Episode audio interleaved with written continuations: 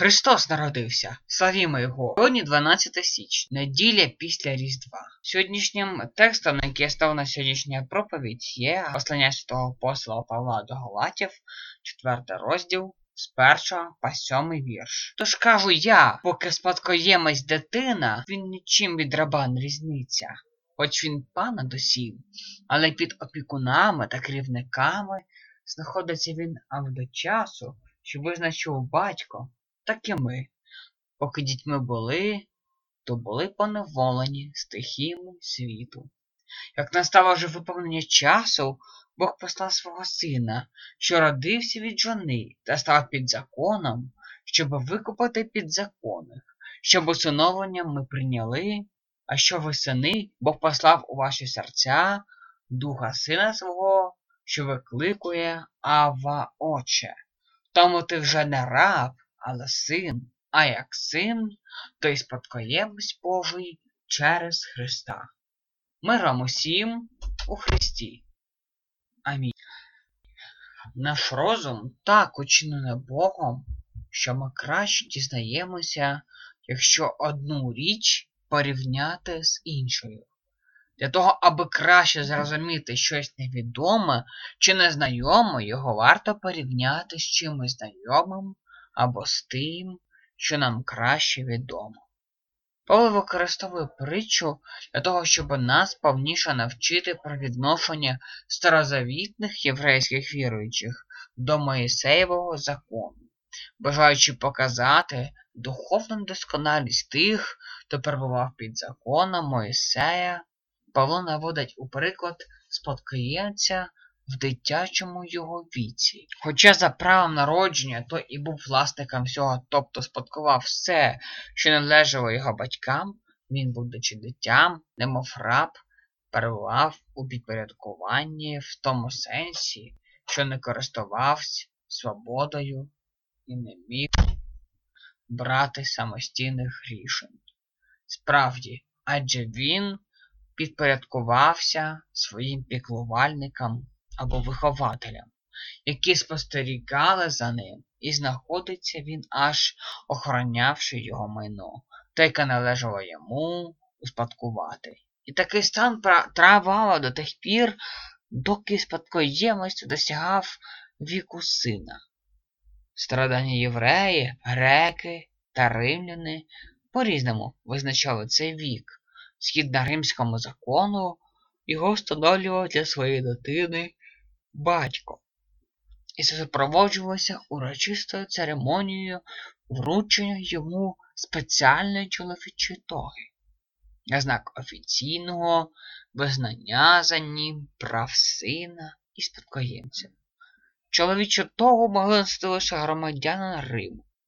Вона була особливо прикрашена. Це означало соціальний статус носія.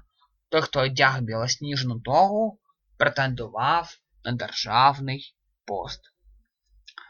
Згаданий приклад потрібен був апостолу для ілюстрації різниці між положенням віруючих до їх обігу і нинішніх їх стану. Перше в стані духовної е, незрілості вони були подібні рабам, їхню несвободу і масштаби. Павло говорить як про стихіями світу під поневолені стихіями світу, правильніше розуміти те, що відповідало початковим ступеням релігійного досвіду людей, будь-то євреї, які перебували в кайданах закону, бо будь-то язичники, що були у полоні своїх варварських, примітивних релігій, тому були теж засуджені Богом. Такими були колись і ми, дорогі у Христі. Отже, всі люди були і залишаються в поневоленні, поки Христос не звільнить їх.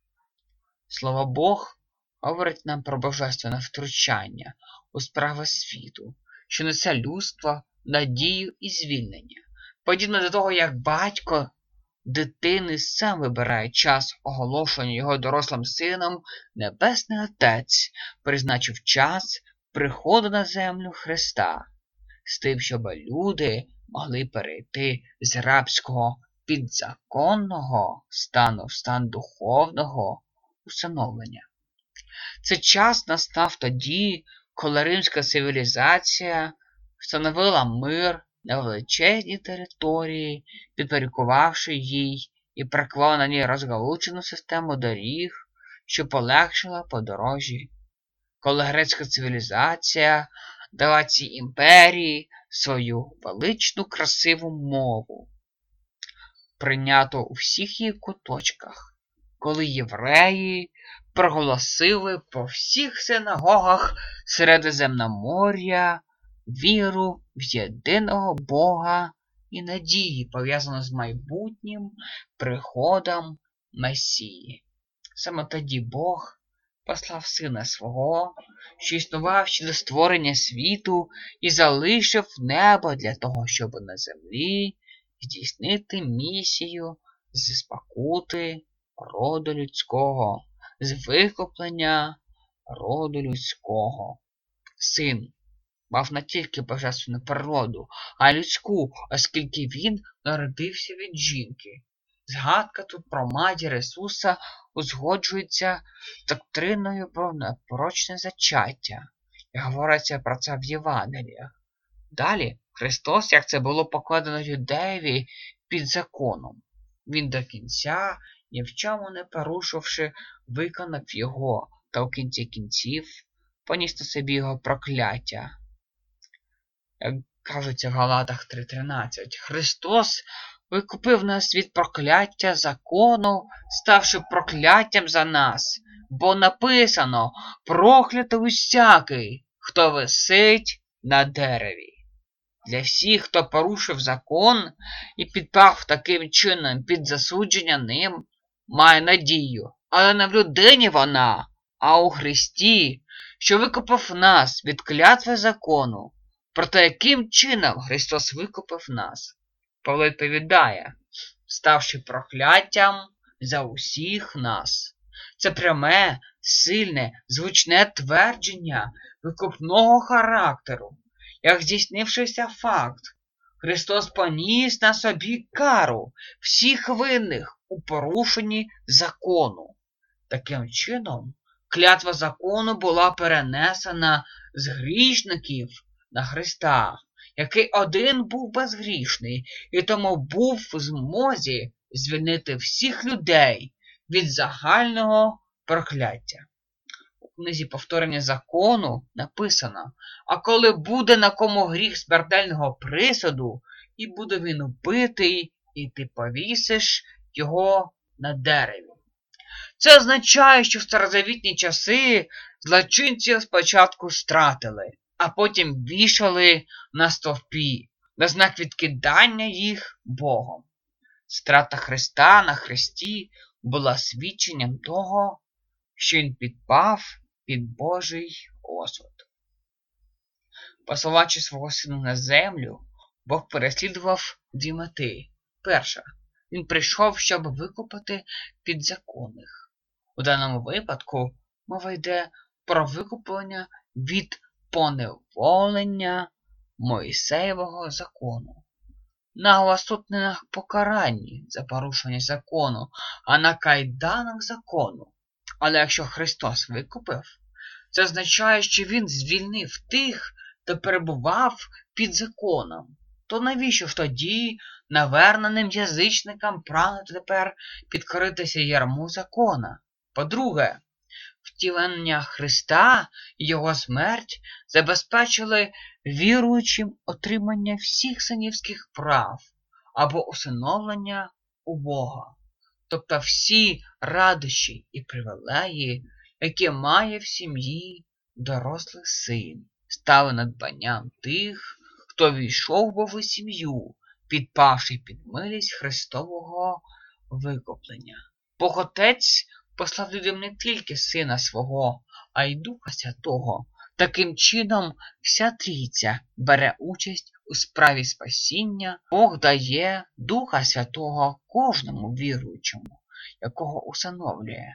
Сини і дочки Божі не можуть не мати Духа Святого, Він присутній в серці віруючого, засвідчуючи йому про його приналежність до Божої сім'ї. Дух спонукає відродженого молитися Богу, звертаючись до нього зі словами Ава Отче. Слово Ава означає тато, але воно відповідає зменшуваній формі, яку зазвичай звучить в теплій тональності довіри і близькості, на відміну від офіційного тону законницької релігії. Закінчення Павло проголошує, що вони галати, і всі ми, що не робивши, а саме сини і спадкоємці. Павло звертається не ви, а ти. Апостол підкреслює особистий і безпосередній характер свого звернення до кожного з читачів. Прийняття в сім'ю Божу, усиновлення тягне за собою і право кожного на спадщину Божу. Отже, ми з вами, дорогі брати і сестри, є усиновлені Богом. Ми є дітьми Божими. Тепер ми, як його діти, можемо споживати те, що для нас Господь приготовив. Це вечерю Господню, це Його, це тіло і кров нашого Викупителя, Ісуса Христа, який ми укріплюємося у вірі. Господь нас прощає. І в цьому величезній, в цій величезній дії, в цій в цьому причасті, в цій вечері Господній, ми зустрічаємося з нашим Богом. Ми зустрічаємося з тим, хто усиновив нас. Ми зустрічаємося з тим, до кого ми кажемо Ава, Отче. І мир Божий, що вищий від усякого розуму, хай береже серця ваші та ваші думки у Христі Ісусі. Амінь.